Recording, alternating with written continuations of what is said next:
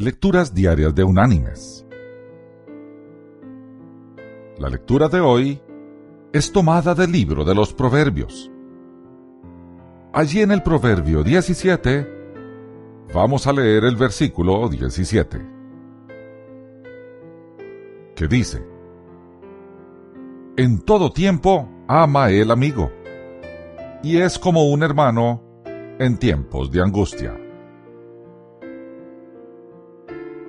Y la reflexión de este día se llama Parientes lejanos.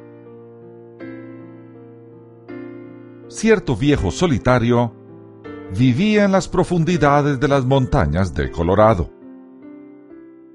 Cuando murió, sus parientes lejanos vinieron de la ciudad para llevarse sus cosas de valor. Luego de llegar, todo lo que ellos vieron fue una vieja choza con un retrete al lado.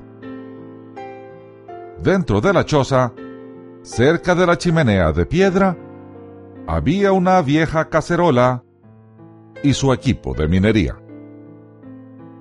Una mesa llena de grietas con una silla de tres patas montaban guardia junto a una delgada ventana y una lámpara de querosene servía como centro de mesa. En un rincón oscuro había un desmoronado catre con una gastada bolsa de dormir sobre él.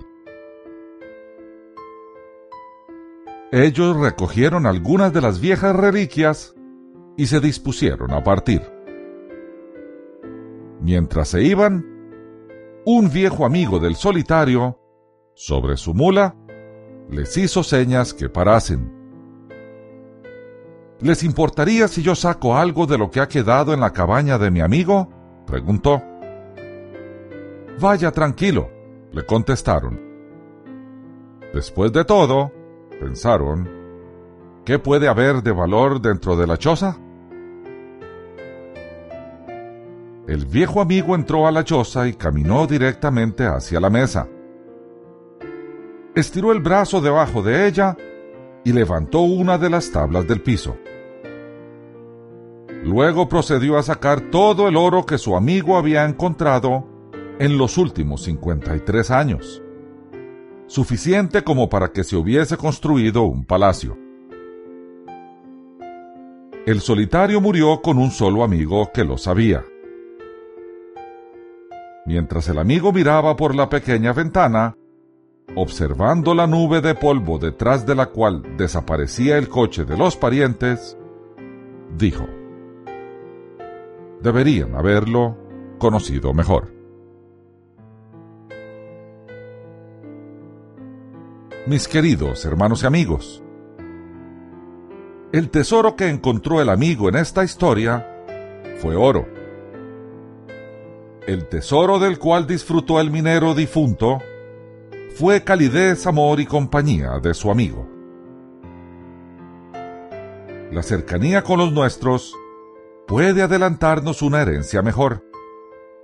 Su amor, cariño, afecto y amistad. Nuestra vida debemos pasarla como dice el principio bíblico. No mirando nosotros las cosas que se ven, sino las que no se ven. Pues las cosas que se ven son temporales, pero las que no se ven son eternas. Que Dios te bendiga.